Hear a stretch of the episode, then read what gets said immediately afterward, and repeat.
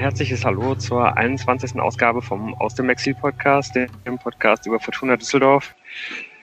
Ähm, ja, es sind, äh, es liegt eine aufregende Woche hinter der Fortuna. Generell ist ja gerade relativ viel los im Fußball und im öffentlichen Leben allgemein. Und ähm, ja, darüber wollen wir mal wieder in der gewohnten Viererrunde heute sprechen mit dem Jan aus München. Hallo zusammen.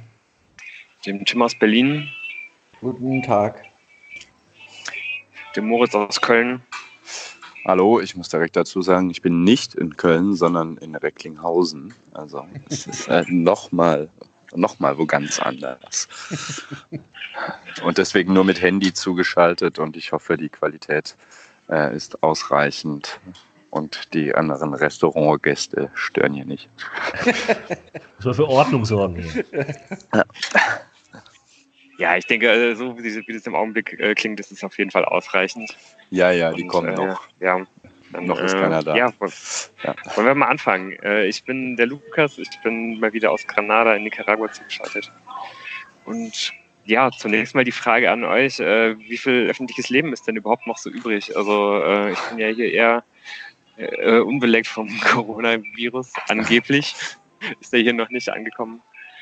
Ähm, ja, vielleicht äh, schieben wir das Thema ein bisschen, ein bisschen nach hinten und äh, reden lieber über erfreulichere Sachen, nämlich den Fußball. Und da kommen wir vielleicht direkt zur schlimmsten Woche, die, äh, an die ich mich äh, zumindest in den letzten Jahren so als Fortuna-Fan allgemein erinnern kann.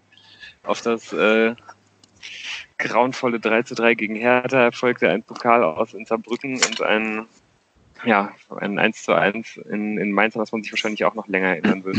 Aber ja, gehen wir mal chronologisch vor und, und starten mit dem Saarbrücken-Spiel.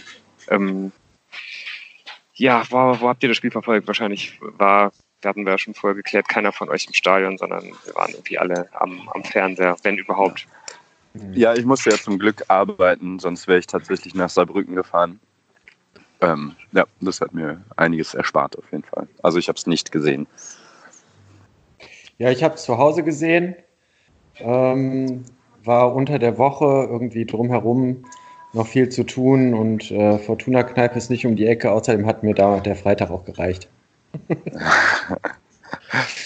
ja, ich hatte auch erschwerte Bedingungen. Ich hatte noch einen Termin um sechs und habe dann erst nach Minute 15 bin ich eingestiegen. Und äh, ich konnte auch nur bis Minute. Letzte Notiz, die ich mir gemacht habe, ist: äh, Hennings verschießt Elfmeter, scheiße. Ähm, dann, dann musste ich auch los, weil ich selber Fußball spiele, Dienstagabends.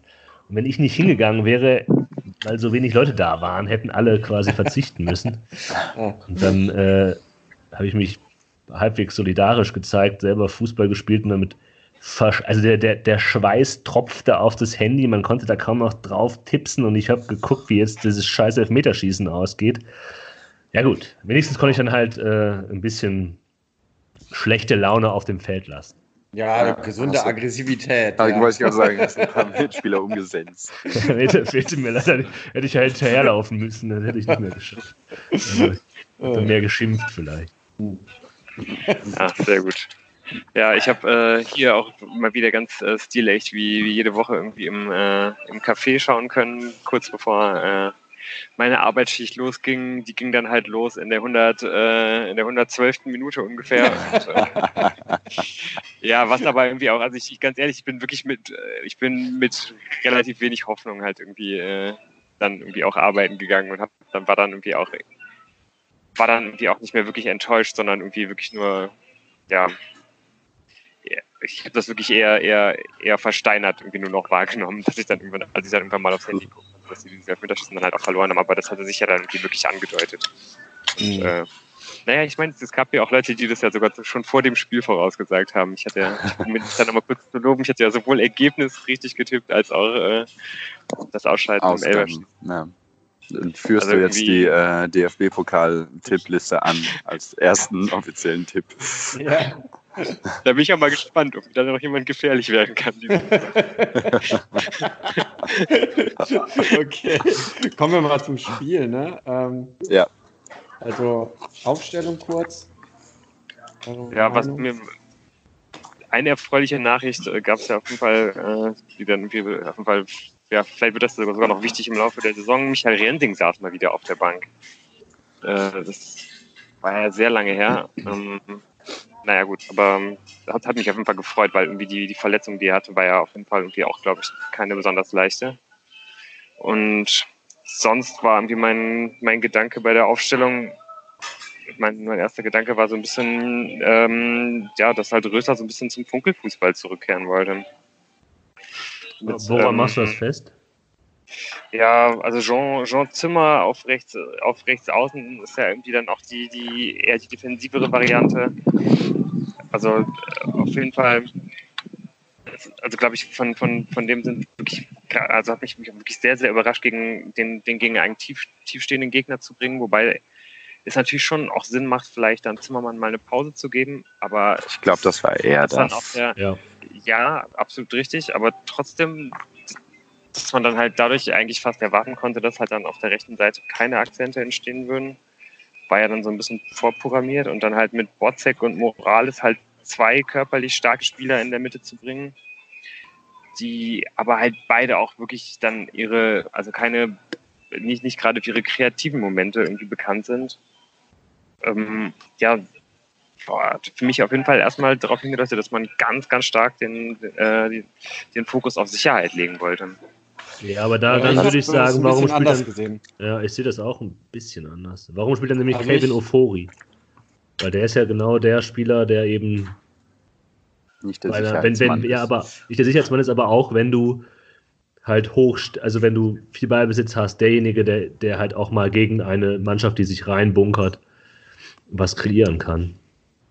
Das muss ich ja nicht ausschließen. Also das nur weil man, wenn man halt irgendwie sieben defensive Spieler aufstellt, muss es ja nicht heißen, dass man nicht irgendwie auch dann ganz vorne vielleicht jemanden. Also das war vielleicht, also es war meines Erachtens ja auch so ein bisschen die Idee und genau so hat der Fortuna dann eigentlich auch gespielt, ne? Irgendwie äh, Sicherheitsfußball, so, so, so, sofern es irgendwie ging und vorne musste Ofuri halt immer vier Leute ausdribbeln und dann halt äh, links vorbeischießen. Also das, das ja. ist ja bestimmt mindestens zehn, zwölf Mal vorgekommen. Genau das war ja anscheinend der Plan. Oder zumindest hat man diesen Plan letztendlich dann ja auch genauso umgesetzt. Ja, also meine ersten Gedanken, um es ganz kurz zu machen, waren, ähm, dass äh, Spieler, die sonst eigentlich äh, alle Minuten gemacht haben, äh, von äh, zumindest seitdem äh, Rösler da ist, äh, ein, ein, bisschen Pause bekommen haben und das konnte ich irgendwie auch nachvollziehen und für mich war es nicht Fokus auf Defensive, für mich war die Aufstellung Fokus auf die Liga. Und das mhm. fand ich okay. Und ich dachte auch so ein bisschen bei Botzek und Morales, dass es halt, dass er da so ein bisschen davon ausgeht, dass Saarbrücken halt nicht viel mehr machen wird, als halt alles raushauen und kämpfen. Und dann hast du da zwei, die da durchaus gegenhalten können. So. Mhm. Weniger ja, als zum Beispiel vielleicht, ja, weiß ich nicht, ein Stöger, der äh, da blockiert wird. So. Und man muss ja auch ganz ehrlich sagen, ähm, rein statistisch, wir kommen dann vielleicht nochmal dazu, äh, äh, äh, wo, ja, wie, wie das äh, am Ende ausgesehen hat. Ähm, an, in Sachen Torschüsse und äh, nur hinten reinstellen, war es ja ganz und gar nicht so. Also am Ende stehen da 36 zu 9 Torschüsse für Fortuna.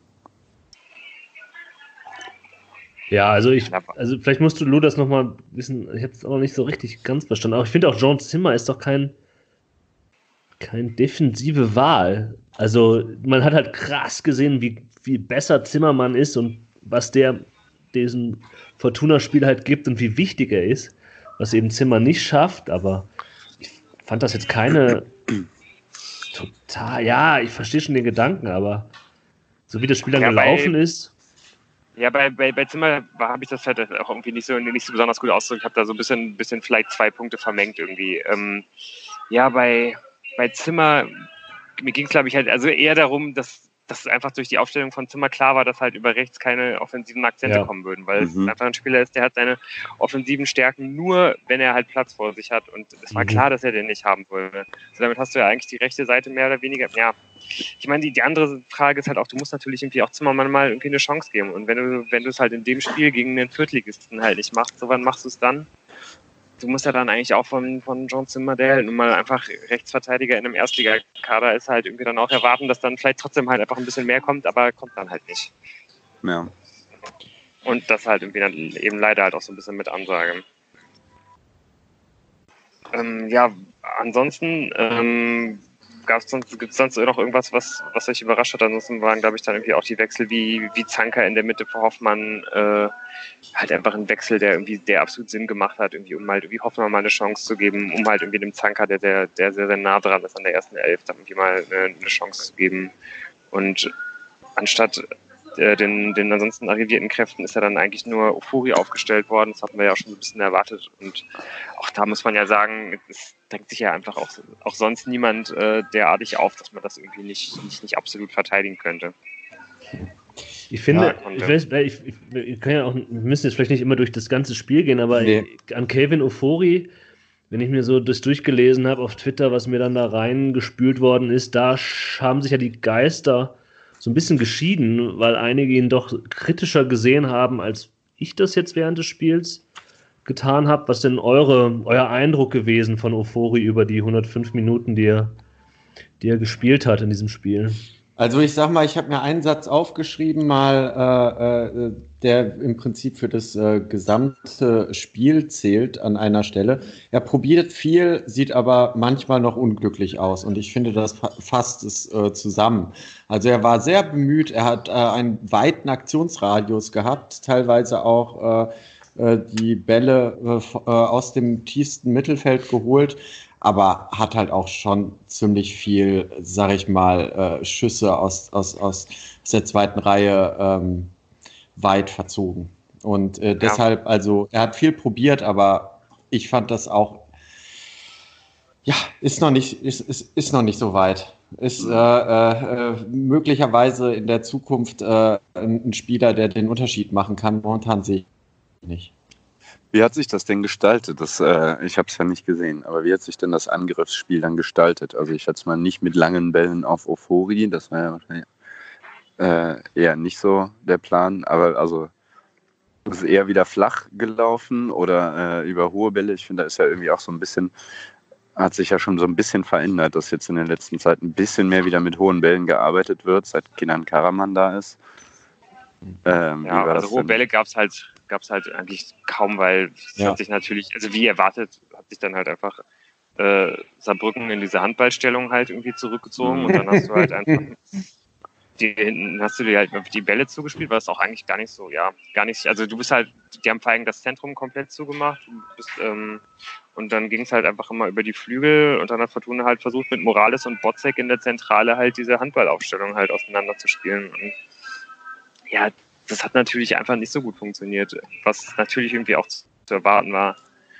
Was wahrscheinlich auch bei, bei wenn jetzt Berisha gespielt hätte, vielleicht auch nicht, nicht, nicht, nicht besonders viel anders ausgesehen hätte, glaube ich eigentlich auch nicht. Ähm, ja, und man hat dann einfach immer irgendwann den, den, den Ball so im, im, im rechten Halbraum zu Ufuri bekommen. Der hat dann halt drei Spieler ausgespielt und dann aus 20, aus 20 Metern abge, abgeschlossen. So, es gab ja, auch, ja. es auch also immer wieder geschafft, mal richtig gute Chancen rauszuspielen. Richtig. Da gab es dann auch zwei, dreimal ja. welche.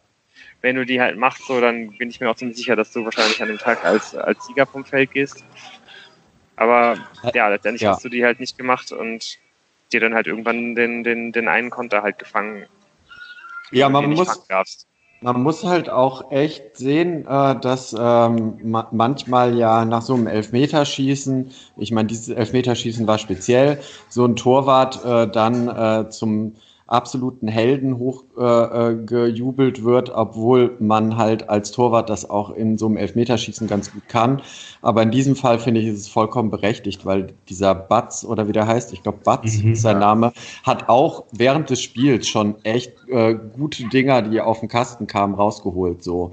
Und nicht nur den Elfmeter während des Spiels, sondern ja, auch vorher schon. Also da, ich sag mal, da hätte Ufuri zum Beispiel, äh, na, nachdem es 1-0 steht, den einen äh, Schuss, der dann leicht abgefälscht auf, aufs Tor kommt, da hätte auch gut das 1-1 schon fallen können.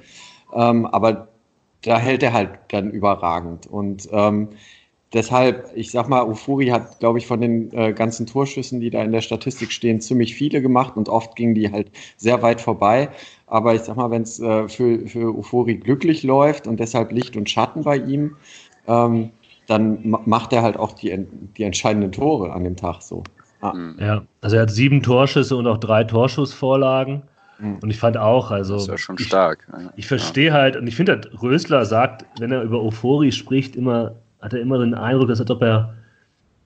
Also ich finde, er hat das Gefühl, dass, dass der den irgendwie gut ranführt und er hat, also äh, Rösler, äh, Rösler, nicht Stöber, Rösler hat ja auch vor der, der Pressekonferenz von Mainz gesagt, dass Euphorie seiner Meinung nach ähm, der beste Spieler auf dem Platz war. Das kann natürlich auch sein, dass er eben den Jungen äh, nochmal ähm, ein extra Lob mitgeben will, aber wenn was ging, dann häufig unter seiner Beteiligung und das und ich finde halt auch, er hat halt, das, wie Tim das sagt, er hat eine, noch eine sehr ausbaufähige Entscheidungsfindung. Also er macht, mhm. er sieht mhm. häufig den freistehenden Mitspieler nicht, bleibt vielleicht in den einen Kringel zu lang am Ball. Aber ich habe das Gefühl, dass Rösler ihn das auch ein bisschen auch machen lässt, weil er halt weiß, wenn der wenn er noch ein bisschen daran dreht, aber weiterhin diese, diese, diese Freiheit im Kopf behält, dass er eben nochmal das Risiko geht, in den Zweikampf zu gehen, das ist ja etwas, diese, Mehmet Scholl würde ja sagen, genau solche Spieler braucht man. Ja? Also nicht mehr diese Roboter, die halt äh, perfekte Systeme abkacken können, sondern auch mal einer, der halt völlig quer läuft und äh, was macht, womit keiner rechnet. Und das ist halt, wenn das für Fortuna einer ist, dann ist es Kevin Ofori. Und deshalb ja. finde ich es auch irgendwie, ja, es ist frustrierend, das fand ich auch hin und wieder, wo ich dachte, Junge, jetzt spielt ihn doch ab. Äh, aber, und was ich interessant fand, also der Wechsel zur Halbzeit, äh, bevor wir vielleicht nochmal auf das 1-0 kommen, aber äh, dann mit Kenan Karaman, also Karaman entwickelt sich ja zu so einem neuen Lieblingsspieler von mir, weil der irgendwie bei all dem, was er auch nicht kann, dieser Mannschaft doch was gibt und was sonst da vorne keiner hat. Also der kann halt Bälle halten oder auch mal einen Ball ablegen, wenn er ihn im 16er bekommt. Das war in der zweiten Halbzeit dann der stärker der Fall. Wenn man ihn flach anspielt im 16er, ist natürlich immer ein Risiko, aber man kann ihn anspielen und er kann sich auch erstmal durchsetzen. Also ich finde das irgendwie was, was ich äh, ja, gar nicht so schlecht finde. Ist schon ein bisschen überraschend auch, oder? Ja. Also, ein komplett neuer Spieler. Also das ist echt der ja. Wahnsinn. Der, also der ist ja. auf einem ganz anderen Niveau als letzte Saison und auch als, äh, als so Saisonanfang. Ich bin auch absolut begeistert. Für mich gerade einer der absoluten äh, zentralen Spieler, also da, wo, wo es gar keine Diskussion eigentlich gibt, ob man den aufstellen muss. Ja, also ich muss sagen, äh, äh Wer, wer, wer, wer, mir das gesagt hätte, ja, ja, vor ein paar Wochen, ja, da, wenn der Karaman erst Der Karaman kommt ja noch. Ja, genau. Hätte ich auch gedacht, ja, okay. Und weiter. Aber ja, er hat sich ja. bisher bewiesen und ich sag mal, diese, wir hatten es, glaube ich, irgendwann in einem der letzten Podcasts schon mal gesagt, dass er ja im letzten Jahr auch mal so ein Spiel dabei hatte oder zwei und dann kam wieder äh, ganz schwache, wo er dann gut war. Aber der hat jetzt schon zwei, drei, vier Spiele hintereinander ja, ähm, wirklich eine gute Leistung gebracht. Das stimmt schon. Mhm. Ja, nichtsdestoweniger hat die Fortuna ja. halt nicht gewonnen, wo wir jetzt so viel Positives gesagt haben. Man hat er doch das Tor nicht gemacht und eben auch eins kassiert in der ersten Halbzeit. Und das war schon speziell schlecht, um es mal vorsichtig zu sagen. Ja. Ähm, ich sag mal, äh, äh, Vorarbeit äh, äh, von einem Spieler, den wir hier in Düsseldorf auch noch kennen. Mhm. und äh, äh, Kians, wie, wie spricht Fröse. man eigentlich richtig aus? Ich, äh, der, was ist der Kubaner? Cubano ähm, Kanadier? Ja, der ist Kanado, Kanado-Kubaner, würde man glaube ich sagen. Ah, ja. Kanadier Kana mit kubanischen Wurzeln. ja. so. ähm, deshalb, egal wie man ihn ausspricht, ähm, auf der linken Seite ist halt der Torschütze Jannike, heißt er, glaube ich, komplett frei. Mhm. Und ähm, generell hat man, finde ich, auch öfters gesehen, und das ist so, wenn wir jetzt auf das Tor eingehen, ein Paradebeispiel dafür, dass diese überfallartigen Konter, ich fand, dass die Hintermannschaft von Düsseldorf da oft überfordert aussah und einmal habe ich mir auch äh, aufgeschrieben, Mann, sieht Botzek da alt aus, also auch langsamer. Mhm. Ähm, und äh, ja, das, das ist halt auch so ein bisschen der Punkt, den ich halt meinte. Warum, also das, ja. das, dass ich es halt interessant fand, halt irgendwie äh, mit, mit, mit Morales und Botzek halt einfach zwei aufzustellen, wo, also wahrscheinlich, wo wahrscheinlich der Gedanke halt hinter war, es wird ein harter Pokalfight. Man braucht halt Leute, die da richtig übel dagegenhalten, die, äh, die, die halt alle Kopfballduelle gewinnen, wenn halt der Ball weit nach vorne geschlagen wird. Aber wenn es halt erstmal in die Laufduelle geht, haben die halt keine Chance. Mhm. So, und ja, das, deswegen war dann halt einfach nach diesem, nach diesem einen Ballverlust da, wo auch irgendwie Suttner ziemlich relativ unmotiviert ja. halt irgendwie den Ball halt dann irgendwie ja. verliert, ist dann halt einfach Fortuna halt komplett blank. Und Suttner nimmt dann halt eben auch das Foul nicht, wobei er da wahrscheinlich eine relativ kurze Reaktionszeit hat, aber er kann das Foul auf jeden Fall auch nehmen. Und danach ist es halt Kevin Stöger, der das Foul nehmen muss. Also, ja. Wo ich mich halt auch frage, es ist halt keine Ahnung, die 35. Minute in einem Pokalspiel bei einem Viertligisten. Wie viele Konter werden die gegen dich fahren, wo du irgendwie dann denkst, okay, vielleicht nehme ich jetzt die gelbe Karte nicht, um die halt mir später im Spiel vielleicht noch holen zu können. Die fahren vielleicht vier richtig gute Konter, wo, wo du Gefahr läufst, die gelb zu holen. Das Foul muss Stöger nehmen, das muss er ja. nehmen. Und wenn er es nicht nimmt, dann muss er in dem Moment halt, aber äh, ist die Frage, ob er ihn da sieht, raus zu, zu, zu dem äh, außen mitlaufenden äh, äh Spieler. Ja. Die stehen da um Fuß irgendwie zu, zu viert rum ja, und dann ja, kommt, halt. kommt der Ball halt auch natürlich perfekt darüber. Der durch die Mitte laufen kann und irgendwie kriegen die überhaupt keinen Zugriff drauf. Ähm, vielleicht kommen wir danach nochmal zu, aber dieses, dieses Tor von Mainz, ganz große Vorausschau, das hat, da habe ich halt irgendwie so ein paar Flashbacks gehabt von diesem 1 ne? Also so ein Spieler, der halt mit Tempo durchs Mittelfeld zieht und alle schauen zu. Ähm, das kam mir irgendwie bekannt vor von Dienstag. Äh, aber gut, dann steht es 1-0 und dann haben sie ja jede Menge Chancen, ähm, das auch noch wieder gut zu machen. Wir müssen jetzt auch nicht auf jede einzelne eingehen, aber die Torschussstatistik war ja entsprechend.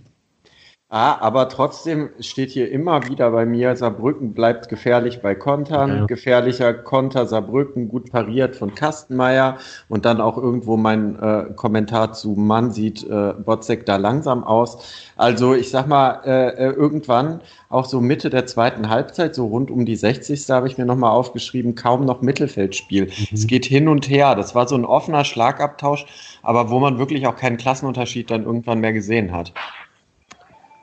Ja, ich meine, hinten reinstellen oder halt dann kontern, das macht Saarbrücken ja auch wohl ganz gut und das kann halt, glaube ich, auch fast jede Mannschaft so, gegen die du im Pokal spielst.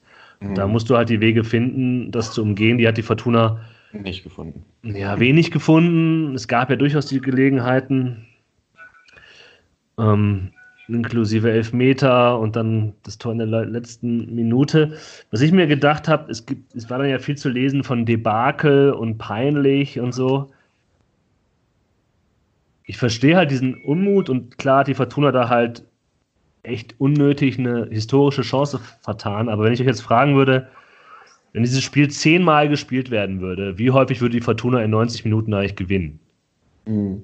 Also wenn ihr jetzt mal sagen, von so und so, von zehn Spielen gewinnt die Fortuna mit der Aufstellung äh, und so, ähm, wie oft würde die Fortuna dieses Spiel dann gewinnen?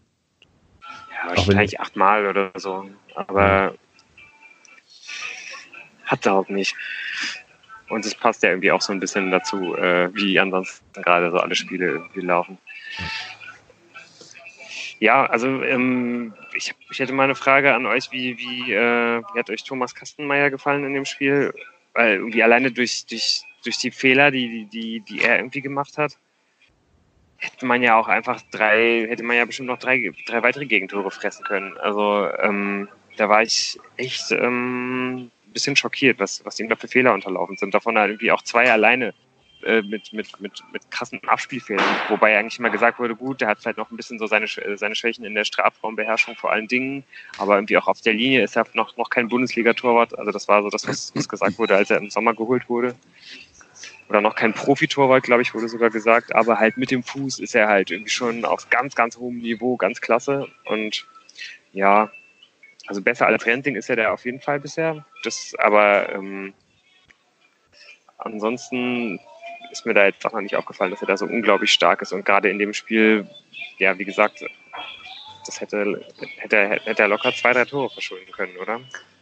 Ja, aber ich muss ganz kurz noch einhaken. Also beim Hertha-Spiel war zumindest in der ersten Halbzeit, hat er quasi auch mit ziemlich feinen Pässen äh, mit das äh, Hertha-Pressing, wenn es dann mal gab, ausgehebelt. Also da war ich schon ganz angetan von seinem Fußspiel. So.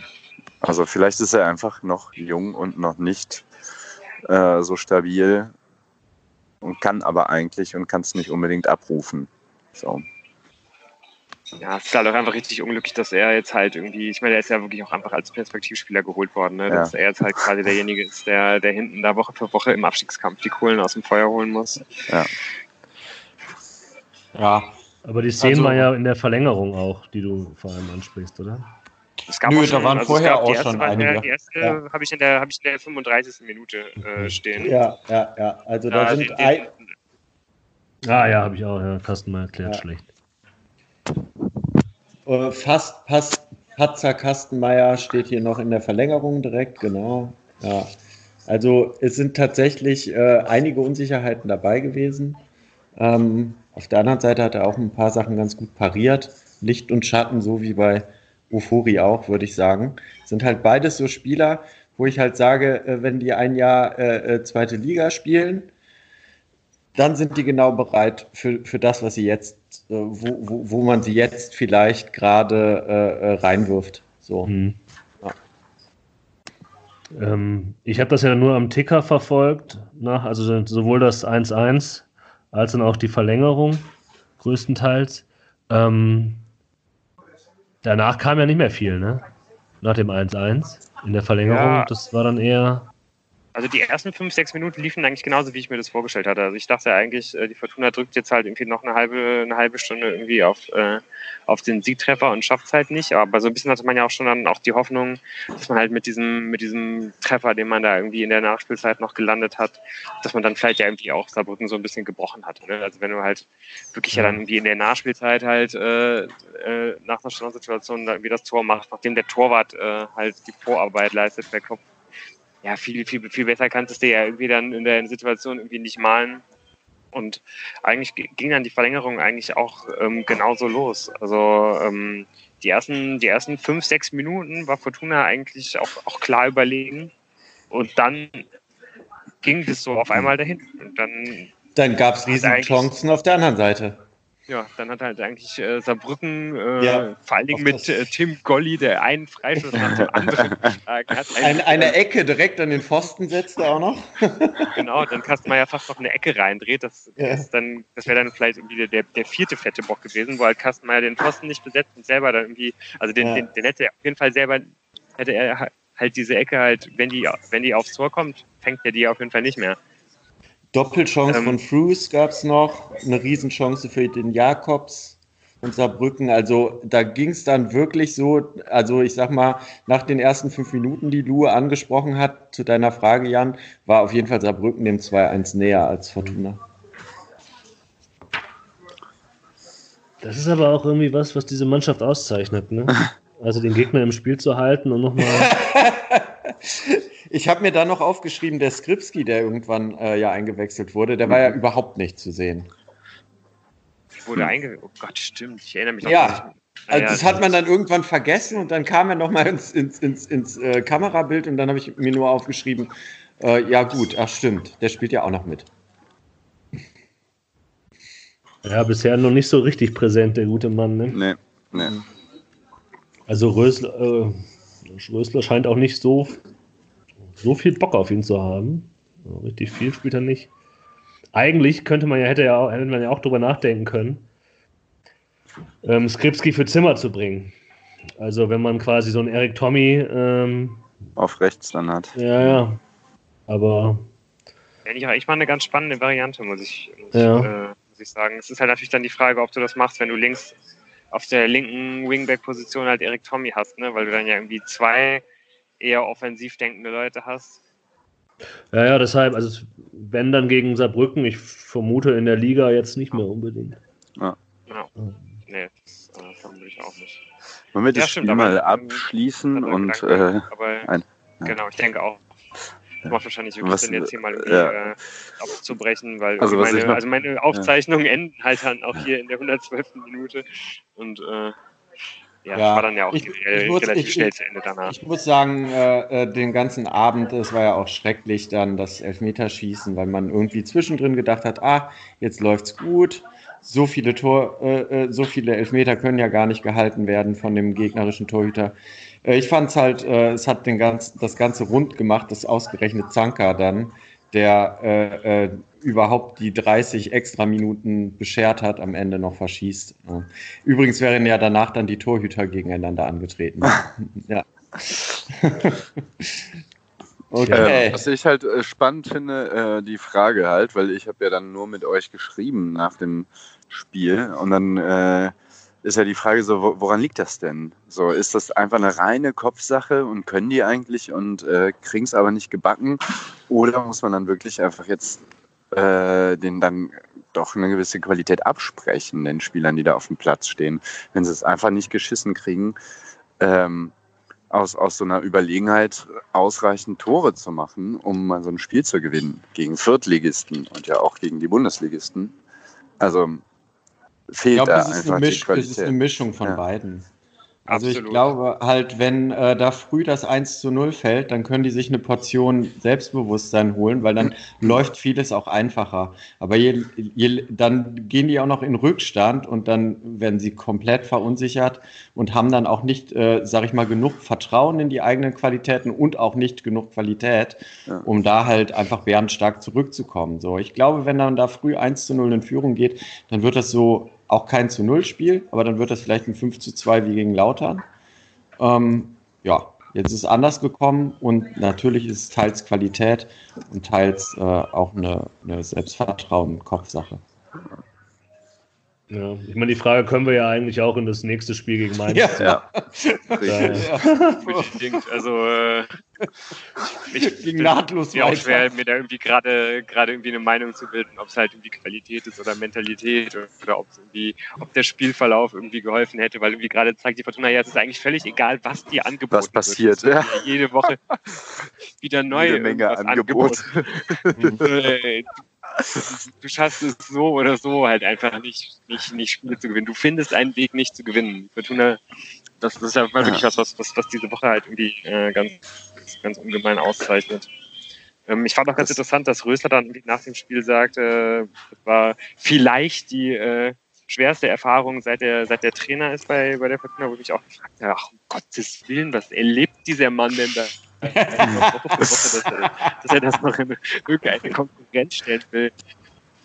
Mag halt irgendwie auch so ein bisschen daran liegen, dass vielleicht dann irgendwie ihn als, als, als Trainer so diese, diese historische Chance dann irgendwie mal als, ins, ins, Halbfinale vorzustoßen, nicht auf dem gleichen Level steht wie, wie, wie für mich als Fan des Vereins. Ähm, aber trotzdem fand ich, fand ich die Aussage einigermaßen bemerkenswert. Und ihr? Boah, viele Spiele ja. hat er ja noch nicht. Wenn er jetzt jahrelang hier Trainer wäre. Ja, dann, dann wüsste ja. der, wovon er spricht. nee, aber ich meinte es jetzt, glaube ich, eigentlich eher andersrum, dass ich mir denke, also ja, ich, ich, nehme ich mal nicht so halt wichtig um. Ja.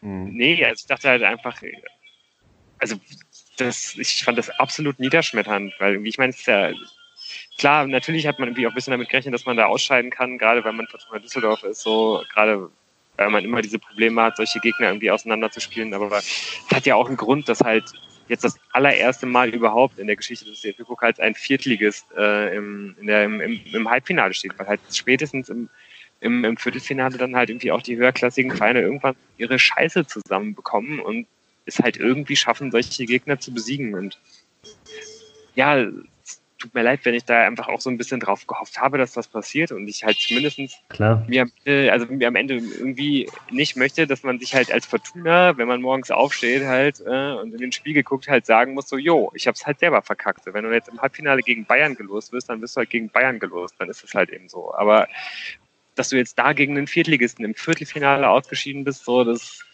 ja, das musst du halt als Fortuna Düsseldorf mit ins Grab nehmen. das ist wahrscheinlich, ja, vielleicht ist das halt, also ich, der, der Fußball wird ja sowieso irgendwie mit, äh, mit jedem Jahr irgendwie unschaubarer, so, also mal gucken, ob, äh, wie, wie viel Spaß das in zehn Jahren noch macht. Ich weiß nicht, ob, ob ich meine Fortuna nochmal äh, in einem Pokal-Halbfinale sehen würde, sehen werde. Na, wenn man auf die letzten Jahre guckt, ist es nicht so sehr wahrscheinlich. Ja, ja. ja das ist genau. klar. Und es wird ja in der Zukunft nicht, nicht es, wird ja, es wird ja nicht wahrscheinlicher werden. So, und, äh, Gerade wenn man halt da nächstes Jahr vielleicht nicht mehr in der Bundesliga spielt, aber das sei mal, sei mal dahingestellt. Aber also mich hat es wirklich also mich hat das einfach hart getroffen, so sehr, dass mich halt irgendwie dann dieses, dieses Spiel gegen Mainz jetzt überhaupt gar nicht mehr so richtig, also nicht, nicht mehr so stark emotionalisieren konnte wie, wie, wie die Spiele davor. Ja. Aber sprechen wir doch mal über das Mainz-Spiel. Ja. Hm. Ja, also wollen wir, wollen wir wieder mit der Aufstellung anfangen oder einfach? Ja. Die war ja ein bisschen anders. Also ja. auf dem Papier erstmal dachte man, nö, gar nicht. Doch schon, sah man schon, dass Tommy irgendwie anders spielen muss. Und es war dann eher ein 3-4-3 als so ein äh, sonst 3-5-2. Ähm, mit äh, Suttner jetzt auf der auf der Wingback-Position Gieselmann als linker Innenverteidiger, Hoffmann natürlich wieder zurück. Äh, Botzek und Stöger in, in der Zentrale, Zimmermann wieder rechts. Und Berisha und Tommy eben mit so offensiven ähm, Rollen rund um Karaman äh, in, in, im Halbraum.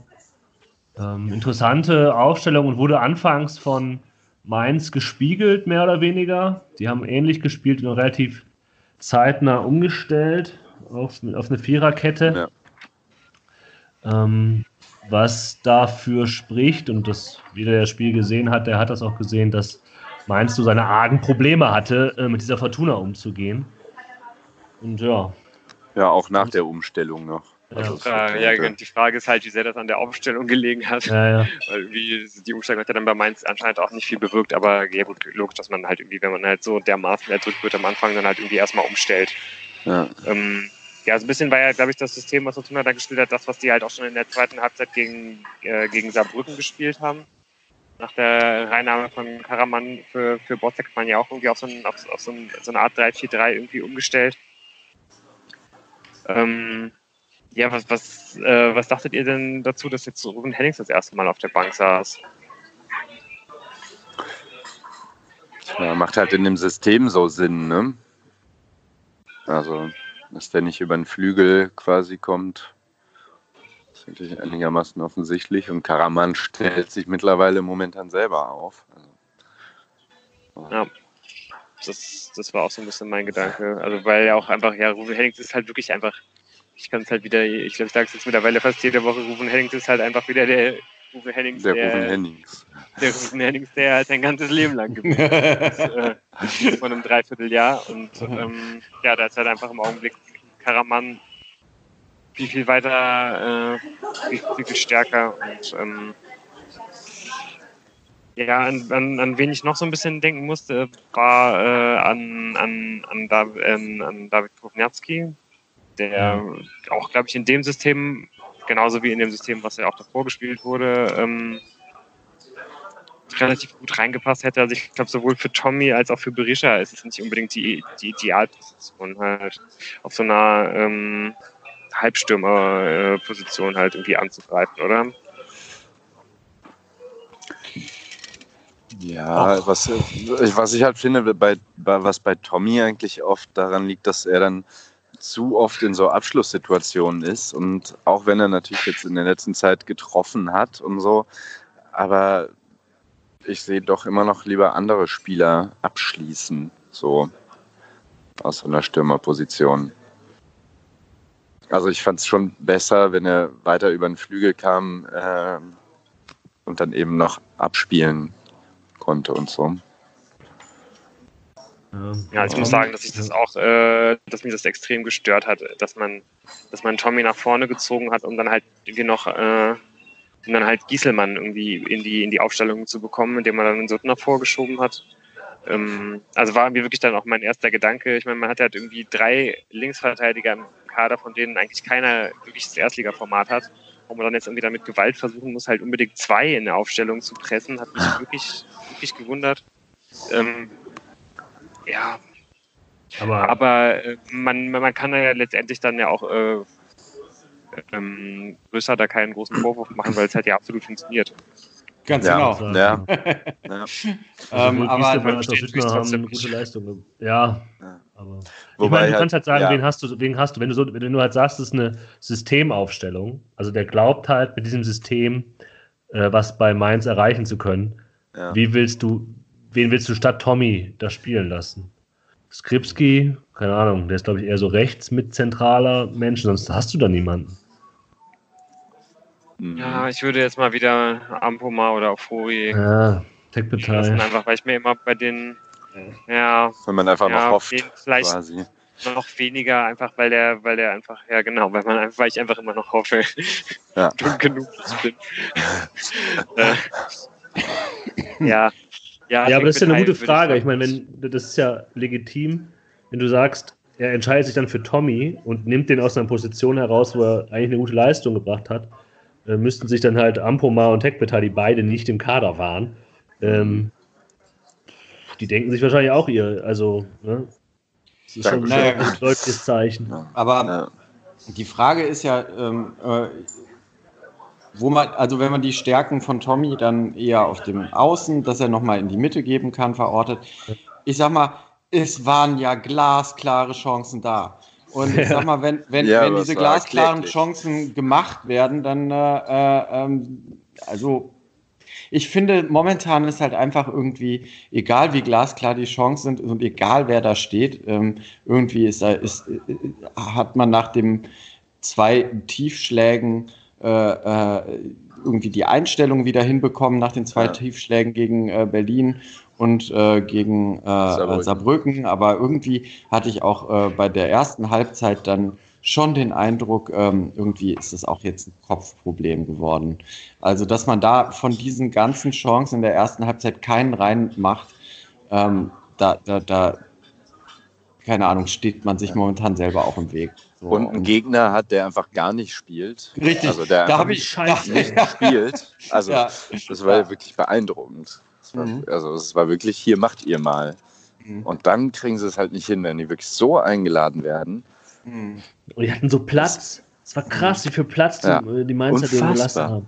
Unfassbar. Also sowas hast du, also das und ich meine, natürlich hält der Zentner da ab und an dann ganz gut, aber das sind auch keine Glanzparaden, die er da bringen muss. Ja, mhm. also ich meine, einmal muss er einfach, hat er den Kopf an der richtigen Stelle. Ja. Das andere Mal äh, wird er noch nicht mal zu einer Glanzparade dann herausgefordert. Also äh, ich sehe da schon auf uns zukommen, dass äh, äh, äh man hoffentlich, immerhin hat man ja diese tausend Chancen rausgespielt, aber ich glaube, dass man äh, einfach viel zu viele Chancen braucht äh, um ein Tor zu machen, um in der jetzigen Situation und über die Rest der Saison gesehen wahrscheinlich dann die äh, Klasse zu halten. Also da ist halt einfach äh, in der Hinrunde dadurch, dass Rufen Hennings einfach über seinen Verhältnissen gespielt hat, äh, die Effektivität einfach höher gewesen.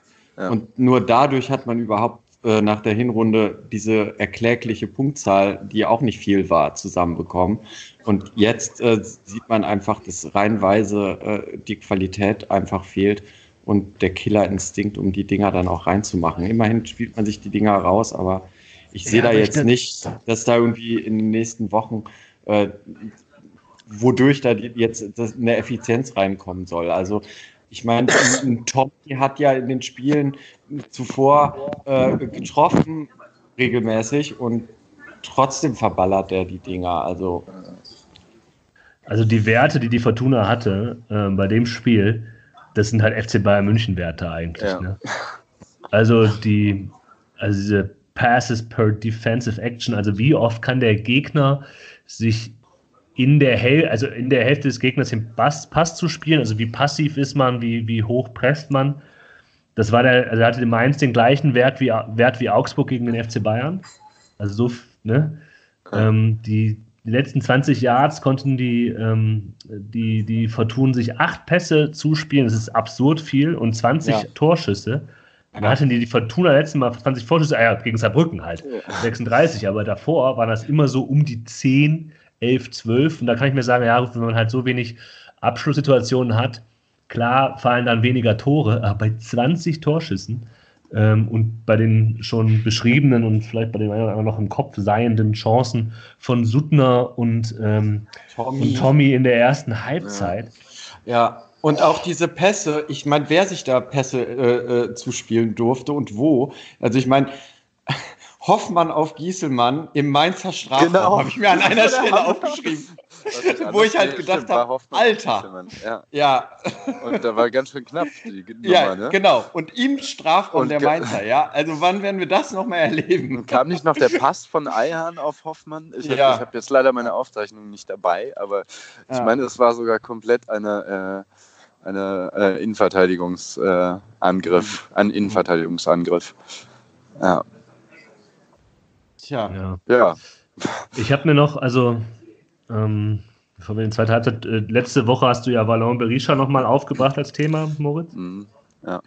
Und der ist halt auch nicht total groß aufgefallen wieder, gerade wenn man sich die anderen anguckt, die da neben ihm standen. Karaman haben wir ja schon eben genannt, eine Superleistung, Wahnsinn. Ja. Ähm, der hat 17 Zweikämpfe gewonnen, die meisten der äh, Fortuna.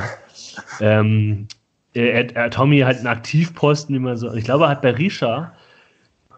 Berisha ist so ein Spieler, da merkst du vielleicht erst, was er der Mannschaft gibt, wenn er nicht auf dem Platz steht.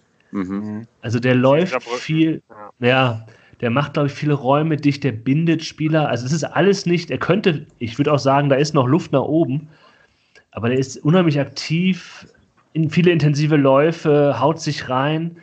Ähm, und der ist halt, wenn, wenn du überlegst, wer wäre die Alternative, ja, so Morales oder so, bringt er diesem Spiel schon auch mehr, ohne halt der mhm. Mensch zu sein, auf den man halt achtet und wo man sich denkt, wow, super, dass der jetzt da ist. Aber ich glaube, man merkt eben, wenn er nicht da ist, merkt man eben, was er, was er leistet. Ähm, jede Woche. Mhm. Ja, und dann kommt äh, äh, irgendwie, glaube ich, mit dem ersten Torschuss von Mainz. Dann müssen ungefähr so 16 zu 1 Torschüsse sein fällt dann das 1-0 für Mainz. Ähm, würdet ihr sagen, da spielt man ja auf Abseits, dass das ein Fehler ist von Eihahn? Oder ich glaube, der müsste da rausrücken früher. Ist ja nicht raus, glaube ich. Hm. Ich würde sagen, Quaison darf da gar nicht so durchlaufen. Mhm. Dem, dem musste den Raum begleitet quasi. Ja, ja, ja. Hatte sowas von, von den Spielen in der Hinrunde gegen die Großen. Wenn dann Stimmt. so ein Coutinho äh, völlig äh, an, unangetastet da durch den, durch, vor dem 16er durch die Gegend läuft. Klar ist Quaison nicht Coutinho und so.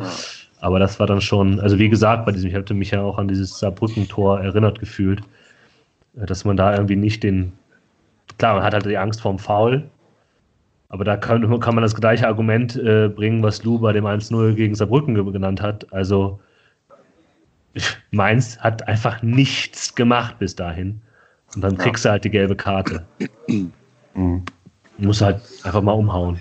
So. Ja, ja, stimmt. Und das ist halt, wie glaube ich, auch einfach diese Saison so ein bisschen das, was halt Fortuna von so Mannschaften wie, wie, ja, weiß ich nicht, wie von mir aus Union Berlin unterscheidet, ne? die halt einfach dann sofort in der, äh, in, im, im sich umdrehen quasi sofort äh, das Bein stehen. Hinlagern. und dann halt ja. das Foul nehmen. So. Und dann passiert halt nichts. Und es ist ja auch einfach, ja, also das ist, ja, das ist, das ist ja dann irgendwie auch wieder so ein bisschen der Mischwert aus fehlender Cleverness und äh, fehlender Klasse. Aber das dürfte doch überhaupt nicht relevant sein, dass Mainz einen fucking Angriff durchbringt, wenn Fortuna ja. so ja. drückend überlegen, das äh, muss dann doch muss es eigentlich sein. ja schon. Dann steht es halt 4-1. Ja, ja, genau. Richtig. So. Ja. Das ist doch das Problem. Also, ja, dass dann das einer durchrutscht, ist natürlich totaler Scheiß, aber es war ein Angriff. Also, das ist natürlich großes Pech irgendwie, dass das wirklich klappt. Aber ich fand, in dem Spiel war nicht diese eine Szene, die dann absurderweise zum Tor führt, war nicht das Entscheidende. So. Das ist halt scheiße gelaufen. Ja, kann man, muss man vielleicht das Foul ziehen und so. Das ist schon richtig. Aber es darf gar nicht 0-0 stehen. Das ist das Problem. Ja, na ja, klar. Es gab ja auch vorher Chance, nochmal eine Chance von Tommy, obwohl ich würde sagen würde, ähm, die zweite Halbzeit war schon ein bisschen gemächlicher ja. als die erste. Ja. Also außer diese so Großchance von Tommy war da nicht mehr, nicht mehr so. Sie waren halt immer noch besser und Mainz war immer noch sehr passiv. Aber gut, man kann auch jetzt vielleicht nicht sagen, dass man da 90 Minuten durchziehen kann. Ähm, und Mainz hat irgendwie die Mitte auch besser zugekriegt dann als noch in der, in der ersten Halbzeit. Und was man noch erwähnen muss, von wegen keine Tore zu machen. Ich weiß ja nicht, was waren das eigentlich für Standards? diese Standards, diese Ecken und Freistöße, die waren alle, die waren nicht, nicht mal nicht alle gut, die waren alle scheiße. So schlecht, ja, das stimmt.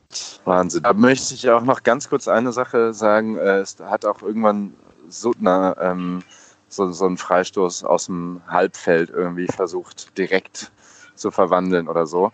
Da muss ich sagen, über den habe ich mich, also was heißt, ich habe mich über ihn geärgert? Eigentlich nicht, aber ähm, doch dann auch teilweise über seine Aufstellung, weil er halt nach vorne einfach, also Offensivpower hat er nicht. Und das heißt, man hatte eigentlich meiner Meinung nach so über den Flügel immer nur die rechte Seite zur Verfügung. Auch wenn das ja alles irgendwie geklappt hat, aber so über links die Angriffe kam halt nicht. Also da musste halt erstmal der Ball fast ganz in die Spitze zu Tommy kommen, weil die linke Seite eine defensive Seite war. Und ja, wollte ich nur noch kurz, äh, war irgendwie auch eine Aufzeichnung von mir. Das hat mich irgendwie Mhm. gestört, weil du dann Mhm. nur über rechts wirklich versuch, versucht hast, durchzubrechen und so. Hat halt gegen Mainz geklappt, aber Mainz hat halt auch nicht Fußball gespielt.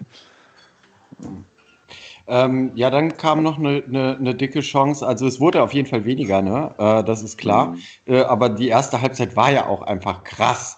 Also ich meine, das war, glaube ich, 14 zu 0 Torschüsse. Also das Ja. wurde natürlich weniger. Und ich meine, ist ja auch klar, dass irgendwie Mainz nicht so weiterspielen konnte wie in der ersten Halbzeit. Aber man hatte trotzdem ja noch dicke Dinger. Also in der, kurz bevor man dann äh, äh, in Überzahl ist, äh, läuft man da im Prinzip zwei gegen eins und den Torwart äh, nochmal allein Richtung Mainzer Tor. Das ist der Be- Berisha. In der Mitte steht der Tommy noch. Und irgendwie in- habe ich so den Eindruck, dass er da zu lange überlegt, schieße ich jetzt selber oder lege ich nochmal rüber oder schieße ich jetzt selber und lege ich nochmal rüber und am Ende hat der Torwart den halt. Wenn er den aber ungünstiger da äh, abwehrt, dann landet er genau vor den Füßen von, von Tommy. Also ich meine, Ja. im Moment sehr viel Unvermögen, aber es ist auch einfach mal nicht dann irgendein glückliches Ding, was man macht. So, ne? Das stimmt auch. Ja, bis auf dann das 1-1. Genau. ist das schon ein bisschen glücklich. Ja. Ja, ja, das schon. Aber ich meine, dieses, als- also da war ja lang Handball vorher, ne? Und Ja. äh, dann kommt dieser Ball dann endlich mal rein. Karaman kann dann ab, abstauben. Und dann, ich glaube, dann haben wir alle so ein bisschen was ähnliches gedacht. Warum laufen die da jetzt vor der Kurve rum und lassen sich da feiern, statt diesen Ball aus dem Tor zu holen und zu sagen, 2-1, schalt auf dieses 1-1, wir gehen jetzt hier auf Wir diesen Sieg, wir das müssen gewinnen, jetzt ja. hier gewinnen. Hm. Ja. Und ich Ja. weiß auch nicht genau, wie die Dynamik da zwischen Kurve und den Spielern war, war nicht da, aber danach hatte ich das Gefühl, okay, da- das, das war's. Das Spiel ist durch, mehr oder weniger, weil Ja. nicht Aber- diesen Punch genutzt haben. Also ich muss aber ganz ehrlich sagen, ähm, wir haben ja jetzt selber über diese Woche, und das ist eine der schwärzesten in, in, in der jüng, jüngeren Vergangenheit für uns war als Fortuna-Fans, ähm, äh, geredet. Und ich meine, man muss ja auch irgendwie so ein bisschen äh, sagen, äh, das Ganze nochmal potenziert war es mit Sicherheit auch für die Mannschaft. Und wenn du dann halt irgendwie nach äh, 19 zu 1 Torschüssen äh, schon denkst, ey, fuck, ey, wir verlieren das hier wirklich mit 19 zu 1 oder 19 zu 2 Torschüssen. Und dann geht da doch noch einer rein, dass dann in dem Moment Ja. einfach doch noch mal was von dir abfällt und du nicht direkt an das 2-1 denkst, sondern erstmal, ey, fuck, ja, endlich ist jetzt hier mal wieder ein, ein Tor gefallen. Äh, und dann, finde ich, sollte das aber irgendjemandem schon auffallen und der muss dann direkt die gesamte Mannschaft da wegholen und sagen, ey Leute, Ärmel hochkrempeln, irgendjemand muss es da auffallen. Dass da aber der ein oder andere äh, in die Kurve rennt und äh, einfach ähm, äh, sagt, ey, scheiße, für, jetzt ist hier wenigstens noch mal ein Tor gefallen und so. Das kann ich schon irgendwie nachvollziehen. Aber Ja. dass es Ja. allen so unterläuft, das kann ich nicht nachvollziehen. Das stimmt schon. Ja, das stimmt. Ja, also ich glaube irgendwie, uns ging es ja irgendwie allen relativ ähnlich und unser Chat ist da ja wirklich auch irgendwie kurz, äh, kurz eskaliert, Übergeschäumt. weil du wirklich einfach Dittmann-esk ich selten vor, dass quasi. ich halt die zwei Sekunden nach dem Tor für die Fortuna eigentlich am liebsten mein, mein Laptop einmal hier komplett durchs Café pfeffern will. Aber ähm, ja, also für mich war es auf jeden Fall irgendwie der Moment, wo ich mich, glaube ich, endgültig mit dem Abstieg irgendwie abgeholt habe. Okay, diese Mannschaft, die, nee, die willst halt einfach nicht so, die, die, die haben keinen Blick, die haben keinen Willen, die, nee, Die haben, Die die einfach haben mega Willen. Also äh, das verstehe ich eben nicht und ich weiß auch nicht so genau, ähm, ich suche gerade, was ich da dann da drauf geschrieben habe, ähm, aber äh, letztlich, äh, äh, ihr seid da sehr eskaliert, muss ich schon mal sagen. Ich äh, habe da was Beschwichtigendes direkt äh, reingeschrieben, okay. ähm, weil ich halt genau das, was ich eben gesagt habe, dass ich es ein bisschen menschlich auch finde, ja, da in dem stimmt, Moment, ja. ähm, ich meine, klar, die sind Profis und was weiß ich, aber ähm, naja. Hm. hm. Ja. Naja, generell ist die Fortuna ja sehr am Menscheln gerade, oder? Ja, also ich, will, ich, würde, ich würde jetzt auch Druck mal, und ja. Ich würde jetzt auch mal, also Lou ein bisschen wieder, also in dem Moment war ich, auch, auch gedacht, Leute, äh, Ball aus dem Tor und weiter geht's. Aber äh, Tim hat schon recht und man muss auch sagen, also nach dem 3-3 und nach dem Elfmeterschießen äh, Niederlage gegen Saarbrücken, ja, haben sie immerhin. Das, die sind halt rausgekommen und klar, war meins nicht gut, aber die haben einfach, ein Spiel gemacht, ja. die haben ein gutes Spiel gemacht und sind halt reingegangen, hatten, haben sich reingehauen und so. Ähm, ich finde nicht, dass man denen da also eine Charakterschwäche oder so, die haben halt einfach gewisse Defizite im Spielerischen, aber ähm, das, das finde ich, kann man ihnen nicht. Ähm, also die, ich, die, ja. die wollen und hauen sich rein und äh, da kann man ihnen nicht, nichts vorwerfen. Ähm, das Einzige, was man ihnen vorwerfen kann, ist. Ja, darum, ja, Blue. Ja, also ich, ich will ihnen auch gar nicht vorwerfen, dass sie nicht kämpfen, weil das ist ja was, was die Fortuna ja wirklich auch jedes Spiel ja irgendwie auf den Platz bringen. So, also es gab so richtig lethargische Leistungen, die gab es das letzte Mal irgendwie zum Ende der, der, der, der, der Hinrunde was aber natürlich irgendwie auch, äh, also finde ich auch oft sehr, sehr schwierig, wenn man dann da irgendwie eine Charakterfrage stellt, weil das ja einfach allen Mannschaften passiert so, ne? Dass wenn einfach irgendwie ein Trainer vielleicht eine Mannschaft nicht mehr erreicht und du in so einen Negativstrudel bekommst, dass du dann einfach nicht mehr in der Lage bist, deine 100% abzurufen, auch wenn du es unbedingt willst. Aber dass du halt einfach, ja, trotzdem einfach nicht in der Lage bist, halt irgendwie in, in, äh, in, in Drucksituationen halt irgendwie adäquat zu handeln, ähm, das zeichnet die Mannschaft ja irgendwie schon aus. Also ich meine, ist ja irgendwie, jede Woche ist da ja wieder irgendwie ein neues Fallbeispiel, über das man irgendwie reden kann. Am, am Anfang der, der, Saison hat man irgendwie, ich glaube, irgendwie es waren fünf oder sechs Spiele hintereinander, wo man 1-0 geführt hat und jeweils noch verloren hat. Oder einmal, glaube ich, noch unentschieden gespielt hat. Aber man hat man da einfach eine absurde Folge von, äh, von Niederlagen nach, äh, nach, nach, nach Führung irgendwie eingefahren. Und ähm, ja. ja. und jetzt die, die Rückrunde, das ist ja eigentlich mehr oder weniger Slapstick, was da passiert ist. Ne? Das 0-3 dieses äh, späte 1 zu 1, was du dir gegen Frankfurt fängst, obwohl du dieses Spiel gewinnen musst. Das 3 gegen Berlin, äh, dass man sich sicherlich ja, noch länger erinnern wird. Dann hast gegen du dieses Wolfsburg ja genauso. Wo du halt diese ja. unglaublich historische Chance halt irgendwie liegen lässt, wo ich echt gespannt bin, wann ich da mal nicht mehr wieder drüber nachdenken werde als Fortuna-Fan. und äh, ja, und dann jetzt halt dieses Spiel gegen Mainz. Also das Spiel kann ich mich auch ähm, ja, doch kann ich mich wohl an eins der Fortuna erinnern. Erinnert euch noch an ein Spiel irgendwie vor über zehn Jahren bestimmt mal in der Liga gegen Dresden. Das war irgendwie relativ ähnlich. Äh, da hat man irgendwie auch 90 Minuten lang auf ein Tor gespielt, irgendwann einen Gegentreffer bekommen, dann in der äh, 90. 94. plus 5, also ja. die verteilt den Ausgleich, das Stadion rastet aus und ich war so sauer, dass ich mich halt einfach überhaupt nicht freuen konnte. Ich war so sauer, das war klar. Ja, ja, ja, ja, da, da, ich kann mich auch alle zusammen im Stadion. Ich kann, ich, ich, ich, ich kann mich auch vor allem daran erinnern, weil der äh, Kommentar von Olli Bent, äh, den wir in unserem Podcast ja noch gar nicht so häufig angesprochen haben, aber den ich ja echt äh, äh sehr mag, äh, äh, der ist ja legendär von diesem 1 zu 1. Ich weiß nicht, ob ihr euch äh, ähm, äh, erinnert. Grade, Also der sagt so im, im Sinne so erstmal ja, 1 zu 1 und so, freut sich halt auch wie das Stadion.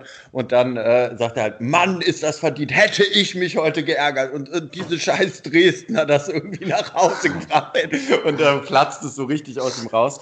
Aber äh, trotzdem, äh, ich habe gerade noch mal in dem Chat nachgeguckt, ihr seid da alle so ein bisschen mit diesem, ja, mit dem mit dem äh, äh, Jubel nicht zufrieden gewesen und äh, dann Jan, dass sie nicht konsequent weiter äh, auf den 23. oder 24. Torschuss spielen.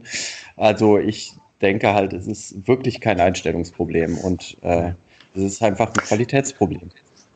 Es gab ja dann sogar nochmal in der 94. ja. Minute eine denkwürdige oh. Szene. ja. Die das Spiel prägnant zusammenfasst. Ja, genau. ja, auf das jeden bei Fall. Twitter, kam bei Twitter so vor, so, äh, das ist eigentlich, wie das Spiel gelaufen ist. So. Der, der wankende Kelvin Ofori. Ja. ja, ist halt auch, wie gesagt, äh, da, da äh, schließe ich schließt sich so der Kreis zum Saarbrücken-Spiel. Das, was von ihm jetzt in der Phase verlangt wird, die das wichtigen Dinger zu machen, das ist noch. Das ist das, das zu viel, kann er nicht. Ja. ja. aber ich glaube, ja. äh, äh ich sag mal, äh, unabhängig davon, äh, dass ich ganz froh bin, bei einem Verein äh, zu sein, der nicht solche Monstergehälter, äh, ein Fan eines Vereins zu sein, der nicht solche Monstergehälter stemmt. Aber ich am Ende des Spiels habe ich mir schon gedacht, wie dieses Spiel mit einem Robert Lewandowski in der Mitte wohl ausgegangen wäre. ja, okay. ja. ja. Guck, ich denke, wir sollten jetzt mal vorausschauen. Da, da dann wir äh, an, würde ich an mich C-Wort, glaube ich, nicht mehr vorbei. Nee, dann würde ich mich jetzt mit einem Grußwort hier verabschieden. Also, oder wollt ihr noch kurz, äh, ich muss nämlich jetzt los. Mhm. Ich möchte sagen, dass ich wirklich sehr angepisst bin, dass äh, jetzt doch mittlerweile dieser scheiß Virus äh, auch meine Freizeitgestaltung beeinträchtigt und ich sehr wahrscheinlich äh, nicht das Spiel sehen können werde in der Form, in der ich es gerne tun würde. Ähm, ich bin also sauer und enttäuscht und äh, noch mein Tipp, vor leeren Rängen verliert die Fortuna das Spiel 0 zu 2 gegen den SC Paderborn. Okay, ist notiert. Ja. Danke. Ich wünsche euch äh, noch eine schöne Runde und äh, ja. bis bald. Ja, alles klar. Wir äh, sprechen dann nächste Woche oder halt nächste Saison.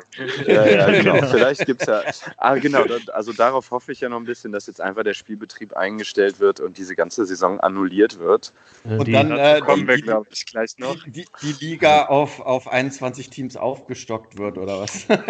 Ähm, die, die DEL hat eben verkündet, dass die hm. Eishockey-Saison äh, ähm, beendet Abgesagt ist. ist. Ja, siehst du?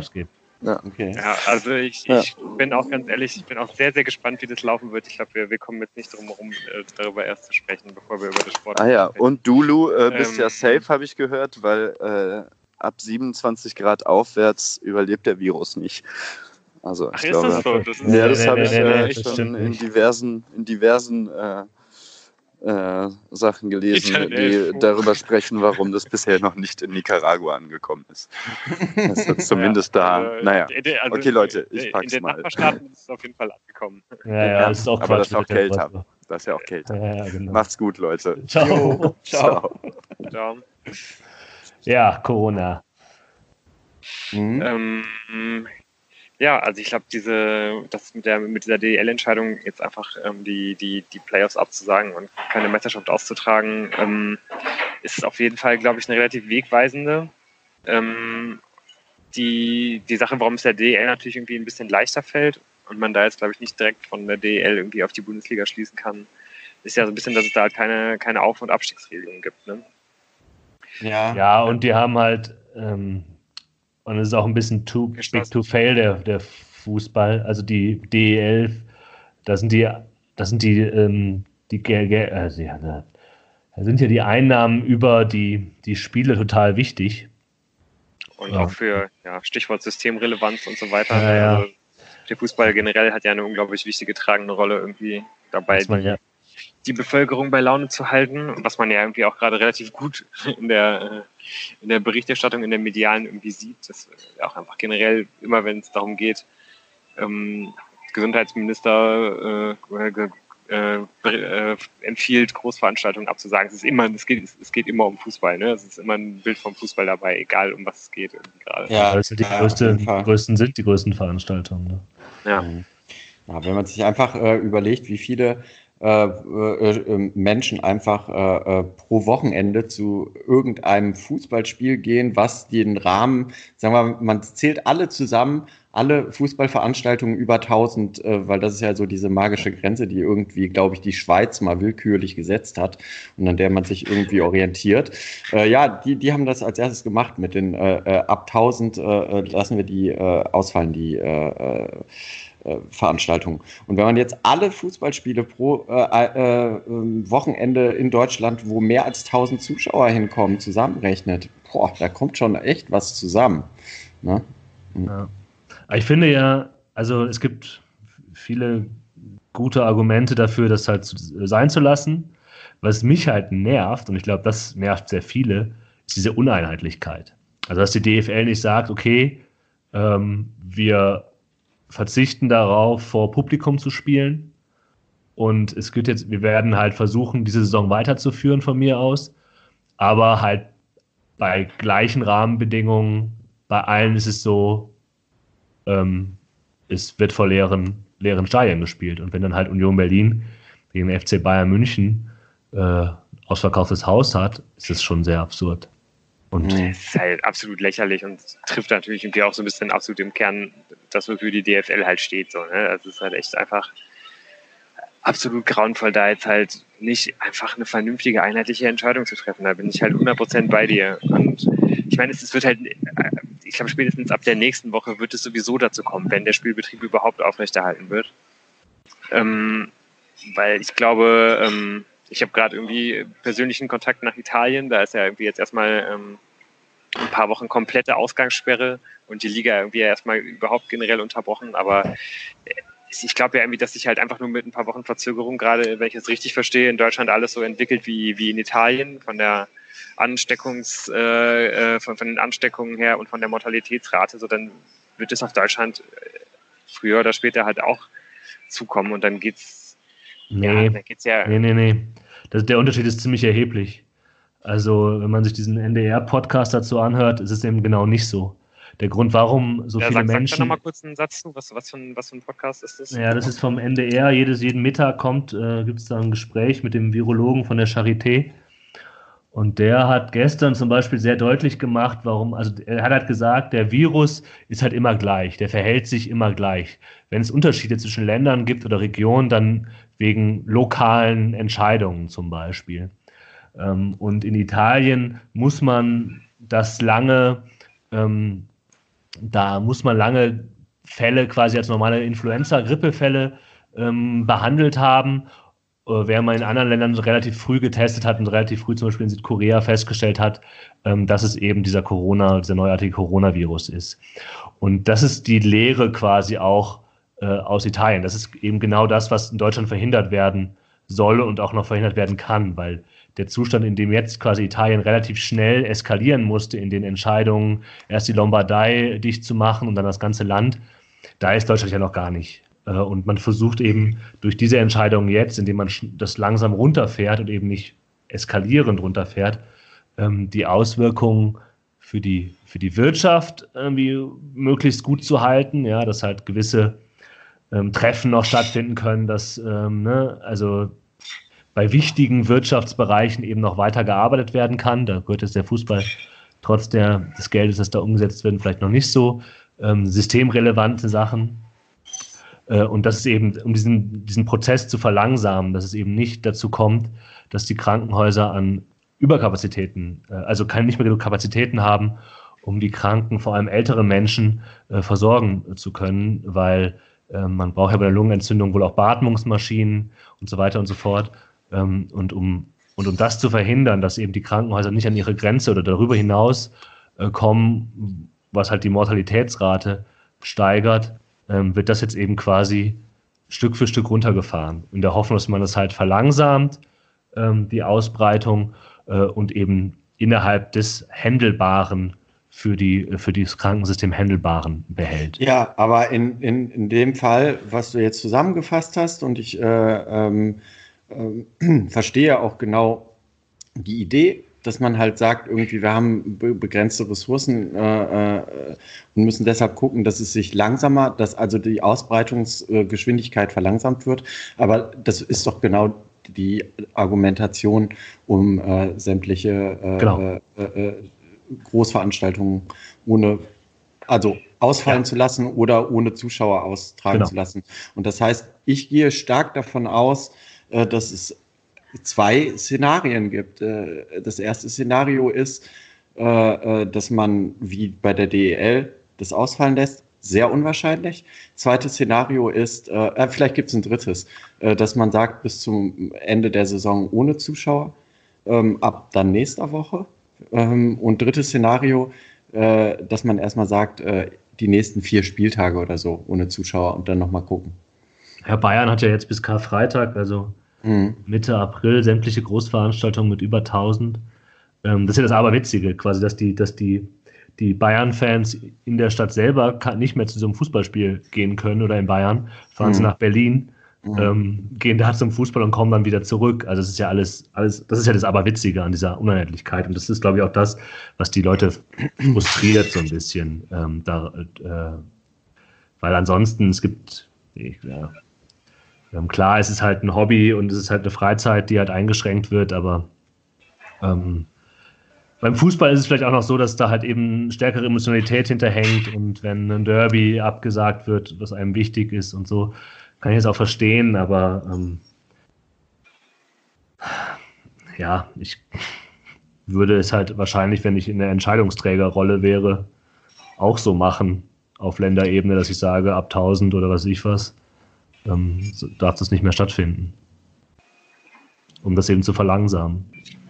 Also was ja für äh, ähm, die unterschiedlichen Handhabungen auch, glaube ich, äh, verantwortlich ist, ist halt einfach, dass äh, die Entscheidung letztendlich ja den, den, durch den Föderalismus, glaube ich, eigentlich den Ländern obliegt, richtig? Und in manchen Ländern äh, tatsächlich äh, ja die Landesväter oder Mütter das noch an die Städte und äh, genau, ja, weitergereicht ja. haben, äh, was sie ja dürfen.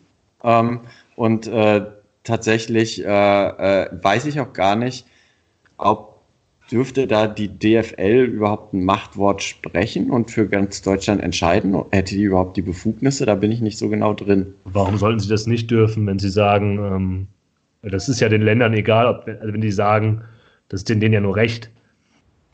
Wenn die mhm. sagen, es gibt gar keine, es gibt keine Spiele, ähm, darum geht es ja, dann ähm, gibt es die halt ja, nicht. Nein, äh, ob die den Zuschauerausschluss entscheiden dürften, dass sie komplett sagen können, wir beenden an dieser Stelle die Saison, da bin ich mir äh, auch sicher, dass sie das dürften. Aber ansonsten bin ich mir da nicht so sicher. Also, also dass, dass die Vereine quasi gegen den Willen der DFL diese Spiele, das glaube ich nicht. Also das, wie soll das gehen? Ja, ich meine, gut, so ist es jetzt halt. Es ist die Frage, ob man nochmal ein Live-Spiel sehen kann im Stadion in dieser Saison. Das kann man nicht beantworten. will. ja. ähm, ähm, ja. Ja, aber ich glaube, das ist halt schon mal. Ich glaube, für die Spieler. Ich meine, der nächste Punkt ist, wenn ein Spieler krank wird übrigens, ne, dann fliegt das ganze System denen ja um die Ohren. Mhm. Dann wird die gesamte Mannschaft halt in Quarantäne gesetzt und wenn sie noch vorher gegen eine andere Mannschaft gespielt haben, die ja potenziell auch. Weshalb also, ja. Du, du, hast doch, du hast doch zwei Wochen äh, Inkubationszeit. Ja, ja genau. Glaub, dann, dann musst du ja sofort, also dann hast du ja sofort so einen, so einen, so einen Domino-Effekt. Wenn ein Spieler erkrankt ist, dann. Ja, aber ich glaube, die Krankheit du, ist nur.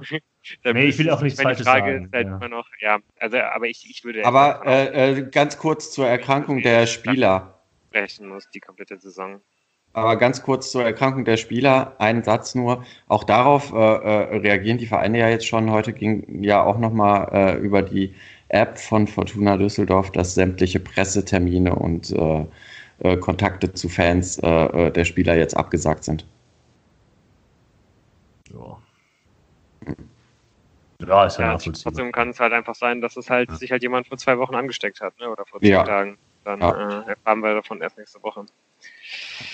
Ja, aber also ich finde es halt, also ich glaube, das ist, wenn das Spiel jetzt am Freitag vor leeren Rängen stattfindet, ich glaube, das ist halt total, total merkwürdig für diese Spieler, die halt, seitdem sie ein gewisses Alter hatten, einfach, also selbst in den U-Mannschaften, in der normalen Profimannschaft, hast du ja ein paar Leute, die dann halt da, da rumstehen um Stankett und so weiter und so fort. Und das Wein ist deine Eltern.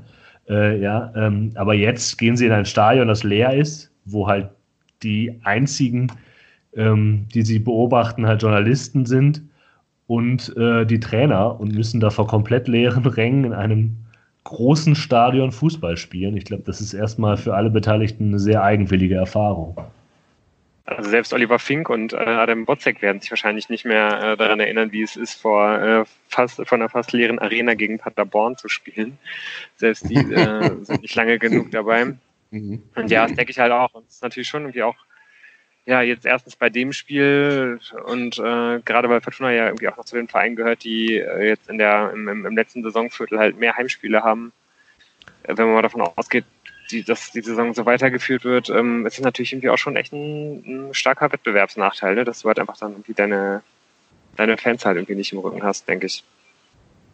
Ja, plus das Finanzielle, das natürlich auch noch dazu kommt. Ähm, für einen Verein wie Fortuna Düsseldorf ist es erheblich. Die Einkommensausfälle, die man gegen Schalke hat, gegen Dortmund und auch gegen die anderen Mannschaften, das wird natürlich einem Verein, dessen Finanzen jetzt nicht auf Rosen gebettet sind, schon ein bisschen was mitgeben. Ist jetzt nicht systemgefährdend, glaube ich, aber ähm, ärgerlich ist es allemal. Ja, sieht man ja ganz gut bei Union Berlin, ne, wo es ja anscheinend äh, äh, nicht möglich ist, dann mal irgendwie auf ein, ein Heimspiel gegen Bayern auf die Zuschauereinnahmen zu verzichten. Und wenn, würde man sie sich dann beim Land äh, Berlin zurückholen wollen? Das ist ja die Aussage des äh, Union Berlin Geschäftsführers. Ähm, dass wenn das Land Berlin da auf die absurde Idee kommt, äh, das zu unterbrechen, dann haben sie auch dafür zu bezahlen. Naja, gut. Ja, das ist äh, ja, ich völlig gaga, die Aussage. Also, dass, dass, dass das anscheinend sogar wirklich irgendwie möglich ist, das ist ja wirklich, äh, ja, Ach, dramatisch. Aber okay. Hätte er ähm, sowas, wir, für, für sowas Versicherung vielleicht äh, nicht, nicht für sowas. Ja. Sollen wir den Bock vielleicht jetzt äh, mal so ein bisschen äh, in die Richtung auf das Sportliche lenken? Ja, bitte. bitte. Jan, äh, und ähm, dann vielleicht mal direkt zum, äh, zum Gegner kommen, zum SC Paderborn 07. Ja, ich meine, die Spielweise ist bekannt. Ähm, die spielen gepflegtes Kurzballspiel, relativ wenig lange Bälle hinten raus. Ähm, die Seite, über die sie präferiert spielen mit ihren schnellen Außenspielern, ist die linke. Nehmen auch den einen oder anderen Weitschuss mit, wie die Fortuna ja auch im Hinspiel ähm, leidlich erfahren durfte. Es sind aktuell 18. vier Siege, vier Unentschieden, 17 Niederlagen, 16 Punkte bei einem Torverhältnis von 30 zu 54. Ähm, man kann sagen, dass sie durchaus auch intensiver pressen, als vielleicht andere Mannschaften machen, draufgehen, aber wenn man diese erste Pressing äh, überspielt hat, dann ergeben sich eben auch ähm, Räume, die die Mannschaft gegen Paderborn in den letzten Spielen äh, sehr gut genutzt haben. Die Paderborner haben nicht mehr viel punkten können. Sie spielen entweder in einem 4-4-2 oder in einem 4-3-3. Tor, Tor, der Torwart ist äh, nach wie vor Zingerle und die Verteidigungsreihe ist relativ äh, konstant. Äh, Laurent Jans ich glaube, ein Neuzugang im Winter, spielt den Rechtsverteidiger. Die Innenverteidiger sind Christian Strodig und Sebastian Schonlau. Ähm, und das ist vielleicht das einzig Gute. Diejenigen, die sich extra eine Karte gekauft haben, um noch einmal Uwe Hünemeyer zu sehen, also auch äh, mit äh, hätte, ihn, hätte man ihn wahrscheinlich äh, nicht sehen können. Wer sich dafür interessiert, warum Uwe Hünemeyer nah an Gott ist, äh, kann sich die den, die äh, Folge aus der Hinrunde nochmal anhören. Ähm, Linksverteidiger, der sehr schnelle, aber auch nicht besonders äh, wendige äh, Jamilo Collins und im Mittelfeld ähm, die defensive Reihen sind Sebastian Basiliadis und Samuel Kari Fridjonsson, auch ein Neuzugang im Winter. Ähm, auch Klaus Jasula, Jasula hat eine Hinrunde gespielt. Äh, wenn man im 4-3-3 spielt, wird er eigentlich auch neben den beiden äh, auflaufen. Linke Angriffsseite ist Christopher Antwi Ajay und der rechte äh, Kai Pröger, der auch die meisten Vorlagen in der Mannschaft hat, mit sechs Stück. Ähm, der Sturm wird relativ durch, ähm, durchgewechselt. Wenn man 4-4-2 spielt, hat man eben zwei Optionen vorne. Dennis Rebeni oder Sven Michel haben da gespielt, aber auch Streli Mamba, der mit fünf Toren nach wie vor der äh, beste Torschütze der äh, Paderborner ist, der ebenfalls Neuzugang im Winter Dennis Rebeni hat, aber auch schon vier, seitdem er zur Mannschaft gestoßen ist, gemacht. Also er ist vielleicht derjenige, auf dem äh, am meisten gebaut wird. Ja, ich glaube, da ist das zu erwarten, was man von Paderborn kennt. Man muss gewinnen. Ähm, die Wochen der Wahrheit, die wir vor ein paar Wochen ange, äh, ausgerufen haben, oder nicht die einzigen, die sie ausgerufen haben, die enden äh, am 21.03. mit dem Spiel gegen Köln. Danach kommen eben Schalke, die ja gut aufschlagbar sind. Ja. Ja, könnte, könnte man vielleicht ausweiten auf, äh, auf Schalke. Dann hat man noch ein bisschen Würde ich gerade absolut sagen. Also gerade Köln kann man doch eigentlich im Augenblick eher davon ausnehmen. Äh, vielleicht sogar eine der, der, der formstärksten Mannschaften überhaupt gerade in der Liga. Ach, Köln ist ein äh, Derby. Da, da gelten andere, direkt, andere äh, da, da, aber wir sind jetzt beim Spiel gegen Paderborn. Über, über Köln können wir danach sprechen. Ja, aber der Druck jetzt nochmal zu punkten ist eben erheblich, weil man, wie Lu das ja auch schon aufgezählt hatte, doch ärgerlich Punkte hat liegen lassen bisher. Und ähm, ja, eure Gedanken? Hm. Ja, also ich meine, es ist halt einfach das Endspiel. Also man, man muss das gewinnen. Paderborn muss sowieso jetzt anfangen, Spiele zu gewinnen. Ähm, ich bin sehr gespannt, äh, wie die Teams das angehen. Ähm, aber ich glaube, Paderborn kennt ja nur den Weg nach vorne. Und äh, ich, puh, also ich finde es momentan super schwer, dieses Spiel auch zu, zu, zu tippen und auch äh, zu überlegen, wie man, wie, wie man denn spielen will, weil wie ich eben beim Spiel gegen Mainz ja schon gesagt hatte, ich glaube, wenn man eine von diesen Chancen halt reindaddelt und ein bisschen befreiter aufspielt, geht das halt anders aus. Und ähm, momentan ist einfach so eine Blockade da. Ich glaube, man muss halt einfach gucken, wer ist am freisten im Kopf und die dann, die dann, wenn die einigermaßen in irgendein System reinpacken äh, äh, und aufstellen. Und äh, da kann ich jetzt von außen schwer drauf gucken und habe da jetzt irgendwie nicht so die präferierte Aufstellung gerade. Ähm, ich glaube halt einfach, dass äh, äh, Tommy auf jeden Fall wieder spielen wird. Der hat am, am ehesten noch regelmäßig getroffen in den letzten Wochen. Und ansonsten, äh, Karaman stellt sich von selbst auf, wie der Lou schon gesagt hat. Und ansonsten wage ich da jetzt erstmal gar keine Prognose. Also Berisha vielleicht noch, auf jeden Fall, und Stöger. Aber äh, wie insgesamt die Mannschaft aussehen wird, puh, schwer zu sagen. Also ich habe ein bisschen Sorge, dass, dass Berisha vielleicht wieder nicht spielen wird und dass Stöger halt irgendwie wieder, äh, dass, dass Rösler wieder einen ähnlichen Ansatz wählen wird, wie vielleicht gegen Saarbrücken und auch so ein bisschen wie gegen, gegen, äh, gegen Mainz halt auch und halt irgendwie eher, eher defensive Spiele halt irgendwie bringen wird. Wie würdest ähm, du aufstellen? Ich würde, glaube ich, eigentlich wieder so aufstellen wie, ähm, wie in den Wochen davor. Also jetzt nicht, nicht so wie gegen nicht so wie gegen Mainz mit dem 3-4-3, weil ich da irgendwie finde, dass dann halt um den, den zentralen Stürmer rum dann halt eigentlich zwei Positionen, die, die beiden anderen offensiven Positionen ähm, knapp dahinter, ähm, dass sich da halt einfach niemand so wirklich für aufdrängt. Aber wenn du stattdessen aber dann irgendwie mit, mit zwei Spitzen vorne spielst, hast du ähm, Rufen Hennings, der vielleicht dann ja dann jetzt, wo ich dann doch ein bisschen darauf hoffe, dass der mal wieder, äh, wenn wo er jetzt ähm, mal, mal eine Pause bekommen hat, jeden Fall eine, nicht die ganzen 90 Minuten gespielt hat gegen Mainz, dass der mal vielleicht wieder ein bisschen frischer ist und dann Karaman daneben ähm, und dann halt wieder Stöger und Berisha ins Mittelfeld, dass du da ähm, ja, halt einfach mehr Spieler hast, die einfach halt auf ihrer prädestinierten Position mehr oder weniger agieren können und du halt dann irgendwie auch nicht in diese Verlegenheit kommst, Gieselmann und Suttner aufzustellen, was ich wirklich sehr, sehr ungern sehe. Ja, würde ich jetzt auch denken. Mhm.